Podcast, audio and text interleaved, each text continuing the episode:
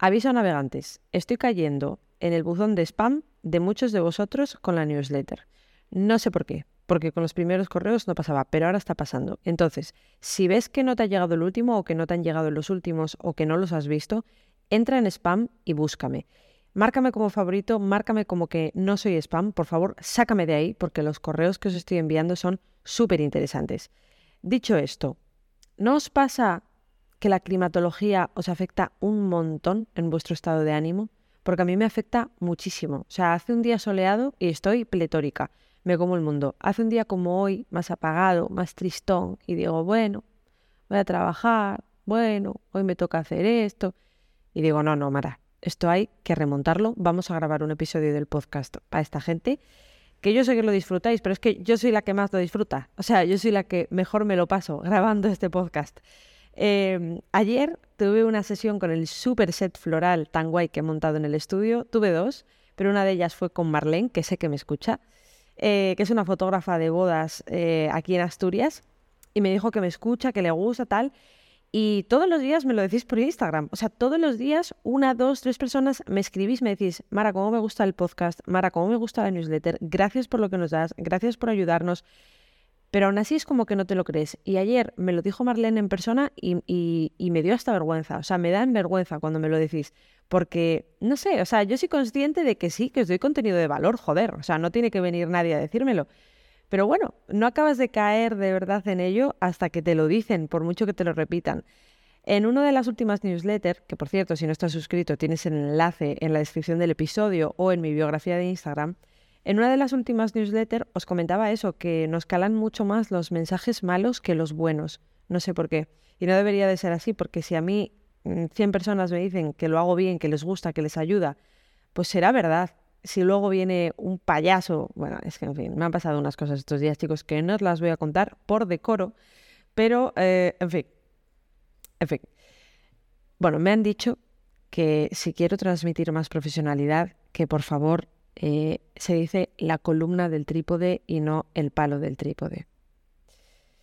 No voy a emitir ningún comentario al respecto, pero bueno, continuamos. Total, que muchísimas gracias por escucharme, que me saquéis del buzón de spam y ahora sí, vamos con el tema del episodio de hoy. Me habéis preguntado un montón cómo yo edito. Y hoy os voy a contar, no qué ajustes utilizo, ni mucho menos, porque esto en audio no tiene sentido decirlo, sino mi flujo de trabajo de edición, desde que yo termino una sesión hasta que entrego las fotos al cliente. Esto mm, supongo que cambiará entre fotógrafos, seguro que de los que me escucháis muchos sois profesionales y lo hacéis de otra manera, pero hoy os quiero contar cómo lo hago yo eh, antes no lo hacía así, pero poco a poco he ido desarrollando este flujo de trabajo que seguro que comparto con muchos más compañeros y que para mí es el más útil, el más rápido y el más organizado, que es súper importante. Que hay veces que tiramos las fotos de cualquier manera en el escritorio del ordenador, les metemos un retoque, no sabemos ni dónde tenemos los brutos, ni dónde tenemos las imágenes retocadas, no sabemos cómo las hemos nombrado, no sabemos en qué formato están, no sabemos nada, y eso tampoco puede ser porque eventualmente llegará un cliente que te diga mm, meses después, oye, eh, ¿qué pasa aquí? Mm, dame las fotos otra vez porque las he perdido o no me las has pasado como tenías que pasármelas o en fin, también hay mucho pesado que tiempo después te pide las fotos y tú no sabes ni dónde las tienes y yo creo que eso tampoco hay que regalarlo, pero bueno, al final de vez en cuando te pasa y dices, bueno, te enrollas y buscas las fotos y las das y si no las tienes bien organizadas entre otras cosas, pues tienes un problema. Entonces, ¿cómo yo retoco? Vamos a ver, lo primero de todo, paso número uno. Em, una vez están las fotos hechas, toca seleccionar las que vas a retocar porque evidentemente no vas a retocar todas. Y esta selección, ¿cómo la hago? Depende del tipo de sesión. Por ejemplo, en gastronomía yo voy a un restaurante y yo les gestiono las redes y yo sé el contenido que ese restaurante necesita.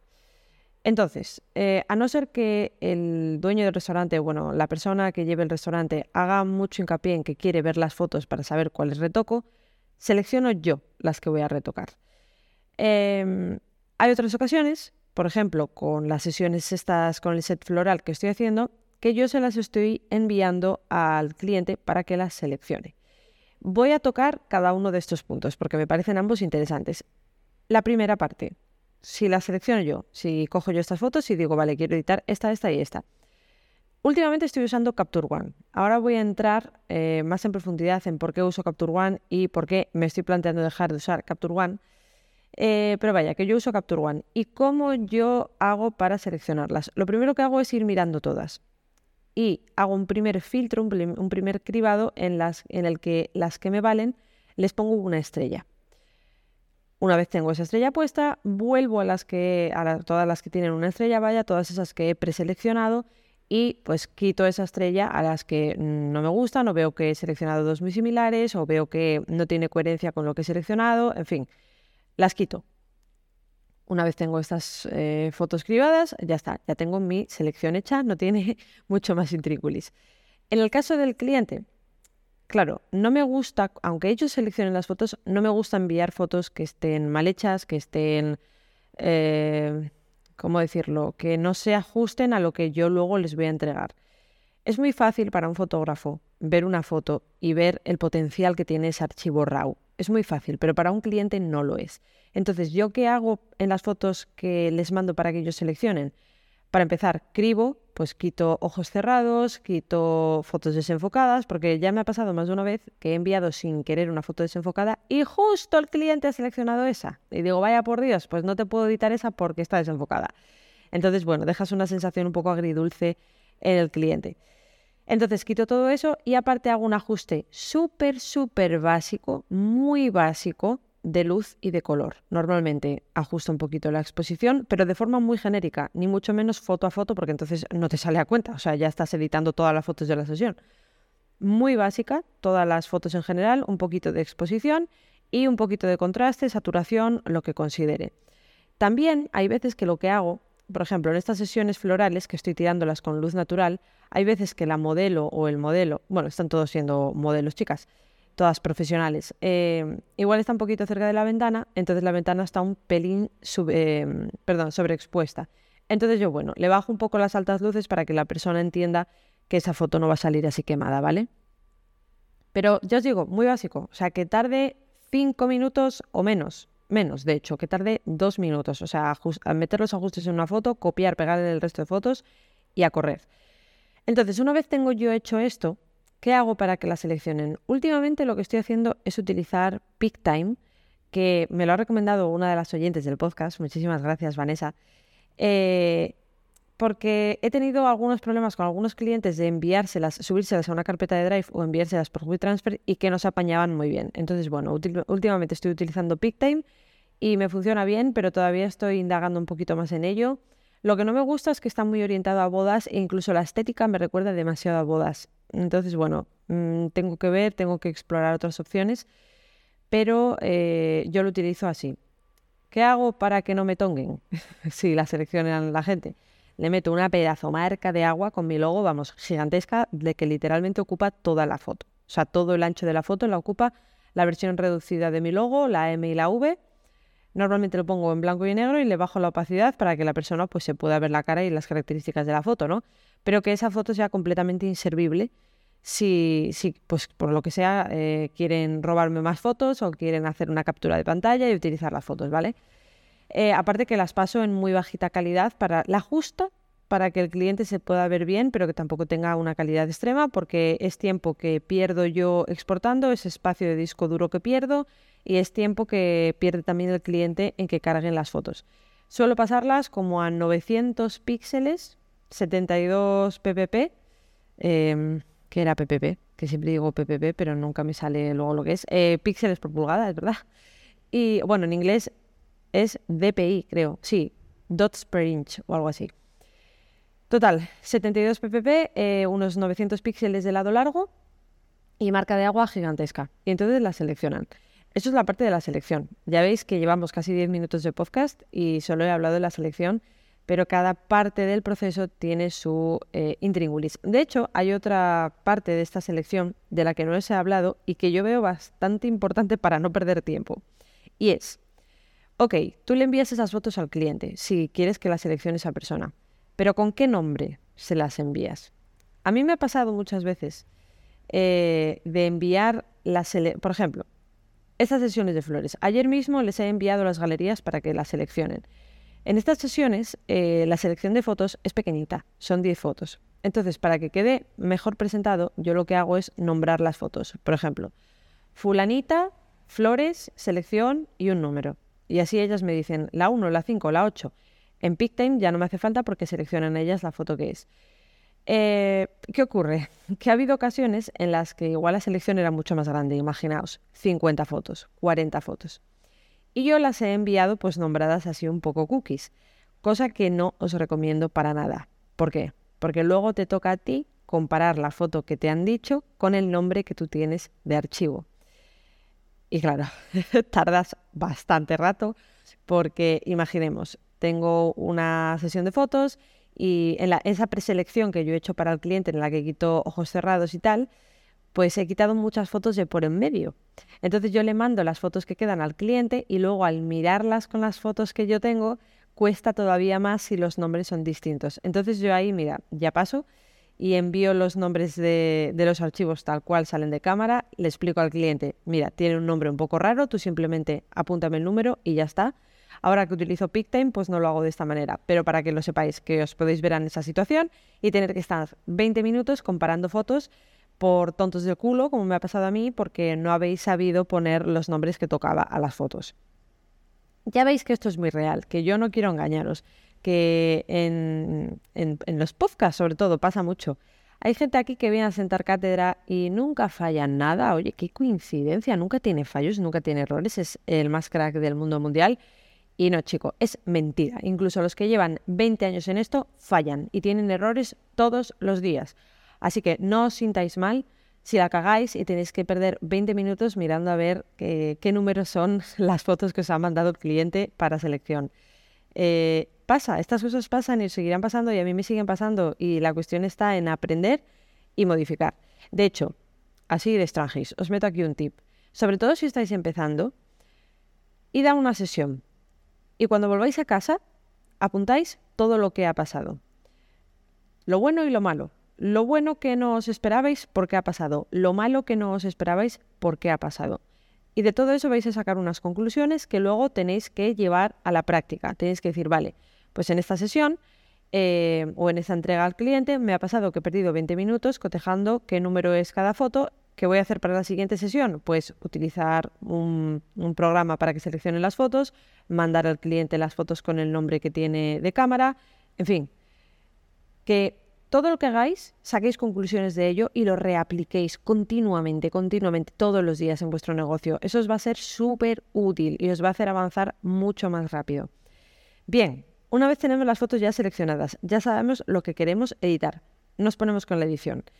Eh, Volviendo a Capture One. Yo utilizo Capture One. ¿Por qué utilizo Capture One? Porque quería un programa de tethering, me habían hablado muy bien de él en su momento y la verdad es que me enamoré. O sea, y a mí me encanta eh, cómo edito en Capture One. De hecho, todavía lo hablaba el otro día con un colega que Lightroom me parece como mucho más noventero, mucho más ortopédico que Capture One. Capture One y Photoshop es que además son súper similares. No sé por qué luego Lightroom no es así. Pero Capture One me parece mucho más bonito el software y bueno, mm, más allá de eso, que sea bonito o no, yo ya me he hecho mucho más a editar en Capture One, tanto que últimamente casi no sé utilizar Lightroom. No es que no lo sepa utilizar porque al final los controles son iguales prácticamente, sino que mm, eh, no me acuerdo de cómo importar bien las fotos. O sea, no me acuerdo de cómo tener bien todo organizado, los catálogos y todo esto, ¿no? Entonces, bueno, me tendré que rever algún curso por ahí para, para rememorar todo esto, porque porque, para empezar, Capture One tiene cosas que están muy bien y tiene cosas que son una puta mierda. O sea, la edición, o sea, los retoques puntuales, tipo quitar granitos y tal, de esto que seleccionas, eh, es que no me acuerdo cómo se llama la herramienta, pero pintas, por ejemplo, un grano y solo te muestra de otro lado y te lo quita. Bueno, eso es una mierda, o sea, eso es una pedazo de mierda que digo, pero ¿cómo puede funcionar tan mal? O sea, hay veces que, bien, sin problema, pero hay otras que dices, vamos a ver, te estoy muestreando un granito enano de una frente que es gigante en proporción a ese granito. Y coges y me muestreas para quitar ese granito del, puto ojo. Me coges las pestañas y dices, pero vamos a ver, idiota, o sea, el que haya hecho esto, ¿cómo puede funcionar tan mal? Y claro, luego os explicaré por qué esto, sobre todo, me molesta bastante, pero ya os adelanto que es porque hay muchas fotos que me veo obligada a pasar a Photoshop que son pijadas los que lo que tengo que retocar. ¿Por qué? Porque Capture One lo hace como el culo. Entonces me tengo que ver obligada a pasar a Photoshop para, mm, imaginemos, eh, pues eso, quitar un grano. Quitar un grano que por lo que sea, ese grano concreto no le da la gana de retocarlo bien. Y con el tampón de clonar no te queda igual porque el muestreo es distinto. Entonces, sumando esto a que la inteligencia artificial para quitar ruido del Lightroom es completamente surrealista, pues me veo obligada a, voy a conservar Capture One, evidentemente, porque además ya pagué la licencia del Capture One nuevo, tonta de mí, ¿para qué lo compré? Eh, además, porque para tethering es indiscutiblemente hoy en día lo mejor que hay, pero vamos, es que me voy a pasar al Lightroom casi seguro, casi seguro, por eso, precisamente por todo lo que está implementando la inteligencia artificial y lo que ha implementado últimamente de quitar el ruido de las fotos, a mí me parece acojonante. Bien, ¿y cómo hago yo para editar? Eh, ahora mismo lo hago en Capture One, probablemente dentro de poco lo haga en Lightroom. Eh, capas, capas, siempre capas eh, para no cagarla. Y una vez tengo esas capas, bueno, ya lo tengo hecho. Normalmente hago primero una edición general una edición de todas las fotos, hago una primera pasada en la que la edición base de todas las fotos la dejo lista. Con edición base me refiero a ajustes que afectan a toda la foto, no ajustes puntuales. Exposición, contraste, curva, eh, tonos, colores, en fin, todo lo que afecta a la foto en, en su totalidad. Y eso lo hago para todas las fotos. Hago una primera pasada en la que dejo todas las fotos, la base ya lista. En la segunda pasada, si es necesario, retoco cosas puntuales. Máscaras para dar más o menos luz, eh, retoques puntuales, como os digo, pues por ejemplo con el tampón de clonar o para quitar granitos, cosas así, dar más exposición a algunas zonas, eh, dar más estructura o más claridad a otras zonas, en fin, em, retoques que ya son puntuales de cada foto. Eso lo hago en una segunda pasada. Entonces de ahí yo consigo unos archivos que ya están listos a falta de retoques que solo puedo hacer en Photoshop. Estos retoques son o cosas que a Capture One no le sale de los cojones hacerme bien o cosas que pues se escapan de las utilidades de Capture One, como puede ser ampliar un fondo, como puede ser clonar algo un poco más potente, mm, hacer un cambio de color un poco más, mm, pues eso, más potente, cosas que, que ya te tienes que pasar a Photoshop. Entonces, en este punto, yo lo que tengo son todas las fotos, decíamos con una estrella porque estaban clasificadas, y aparte ya están listas, o sea, las que ya están listas de color con una etiqueta de color verde. Y las que están para pasar a Photoshop con una etiqueta roja. Selecciono todas las de la etiqueta roja, editar en o editar con, no me acuerdo ahora mismo, y paso a Photoshop. Y se me abren en Photoshop en formato TIFF. Una vez estoy en Photoshop, pues una a una hago el retoque. Em, ojo con esto porque hay veces que tenemos muchas fotos con, etiqueta roja por lo que sea. Y claro, Photoshop da para lo que da y tu ordenador da para lo que da. Entonces, ojo, cuidado con eso porque si tienes corriendo a la vez Capture One y Photoshop y en Photoshop tienes 20 mm, fotos abiertas, pues bueno, casi que te recomiendo más ir de lote en lote más pequeñito. También depende de la potencia de tu ordenador. Una vez estoy en Photoshop, pues bueno, no tiene ningún intríngulis. Depende de, dependiendo de lo que necesite en cada foto, pues lo retoco de una forma u otra. Entonces, ¿qué hago aquí para ahorrar tiempo? Mm, pues simplemente, mm, yo siempre, como os digo, siempre retoco por capas y os recomendaría que editaréis por capas, no hagáis todo en una o no hagáis todo en la capa base porque es muy probable que tengáis que dar para atrás y no haya marcha atrás. Eh, o que un retoque concreto no os guste, pero el otro que habéis hecho antes sí, y ya os carguéis la capa entera. Yo lo que hago es mm, unir todas las capas, combinar todas las capas. Eso es, para quien no lo sepa, es eh, comando o control E. Y eso te une las capas. Y luego le doy guardar. Control S o comando S. Creo que en Mac es igual que en Windows. ¿Qué me hace esto? Que esa edición se guarda en Capture One. O sea, yo vuelvo a Capture One y tengo el archivo original previo a mandar a Photoshop y el archivo después de mandarlo a Photoshop ya allí retocado. ¿Qué me permite hacer esto? Me permite que estas que luego he editado en Photoshop y he devuelto a Capture One, las marco con la etiqueta verde, selecciono todas las de etiqueta verde y exporto, que ahora vamos a la exportación. Y dirás, bueno, Mara, menuda tontería. Bueno, si, como os digo, tenéis 20 fotos con, según mi selección, etiqueta roja que tenéis que editar en Photoshop, desde Photoshop, si tenéis que guardarlas todas una a una a mano, perdéis mucho más tiempo que devolviéndolas a Capture One y luego exportándolas. Entonces, una vez que yo ya tengo todas las fotos con etiqueta verde, todas las que quería retocadas, todas ya listas para exportar, vamos a exportar. ¿Cómo exporto? Depende mucho del cliente y de para qué se vayan a utilizar las fotos. Yo antes, cuando no me dedicaba a esto y hacía retratos y hacía fotos por gusto con modelos y tal, yo les mandaba todas las fotos, por un lado a máxima calidad y por otro lado adaptadas para Instagram. Que ahora voy a cómo adapto para Instagram. ¿Por qué?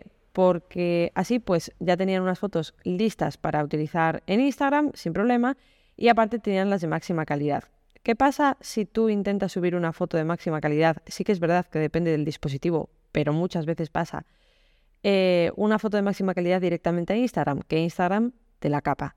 No es que te la quite, pero te comprime la foto porque es demasiada calidad para lo que y para los estándares de Instagram y en esa compresión te pierde sobre todo los colores. Te cambia muchísimo los colores y yo me volví loca en su momento para que eso no pasara. Ya os adelanto que no os recomiendo pasarlas a máxima calidad ni siquiera porque la gente no las va a usar. O sea, a máxima calidad es que tienes que hacer una impresión gigantesca. Y la, mayoría de personas no las van a necesitar, no van a necesitar esos archivos tan grandes.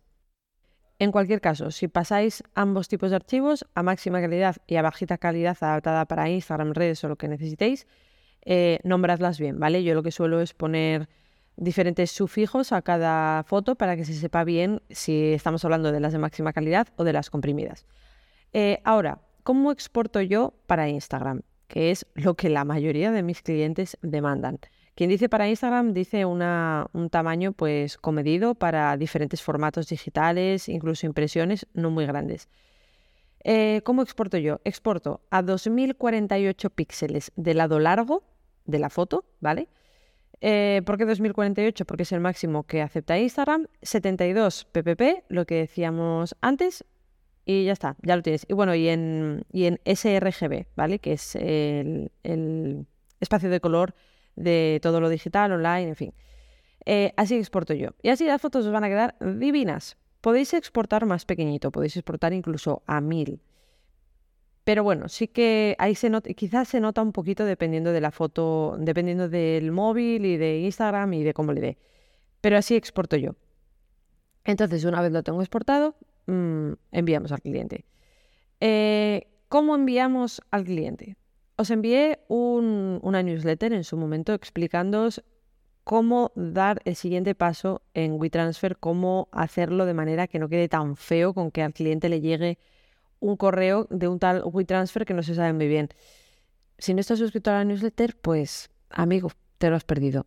Si quieres saber cómo hacer esto y en el momento en que envié este correo no estaba suscrito a la newsletter, envíame un mensaje privado diciéndome tu correo para que yo vea que estás suscrito ahora y te mando cómo se hace para que quedes mucho más pro al enviar los archivos a tus clientes.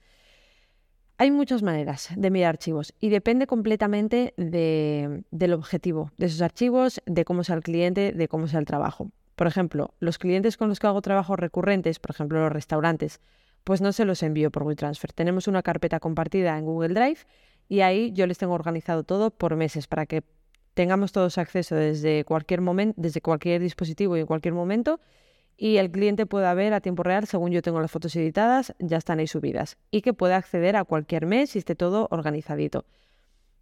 Si son trabajos, pues, si son trabajos pues, más puntuales, sí que depende. Hay veces que utilizo WeTransfer de la manera en, que, en la que os comento, eh, que, no os la voy a decir si no estáis suscritos a la newsletter. Eh, otras veces lo mando directamente. Si, por ejemplo, es una persona con mucha confianza que yo sé que se entiende bien con WeTransfer, le digo, mira, mm, WeTransfer para adelante y ya está sin, sin hacer el truqui este que os digo ni nada. Eh, y hay otra gente pues que ahora lo estoy haciendo con PicTime, que desde allí pueden descargar las fotos. Pero ya os digo que, no sé, me gusta PicTime a la hora de seleccionar. Sí que me gustaría tener un software en el que tuviera todo centralizado, tanto selección como entrega de las fotos, pero es que PicTime no me acaba de convencer. No me acaba de convencer. Entonces, bueno, mm, aquí sí que tendréis que indagar cada uno lo que se os adapta mejor y lo dicho, dependiendo del tipo de cliente.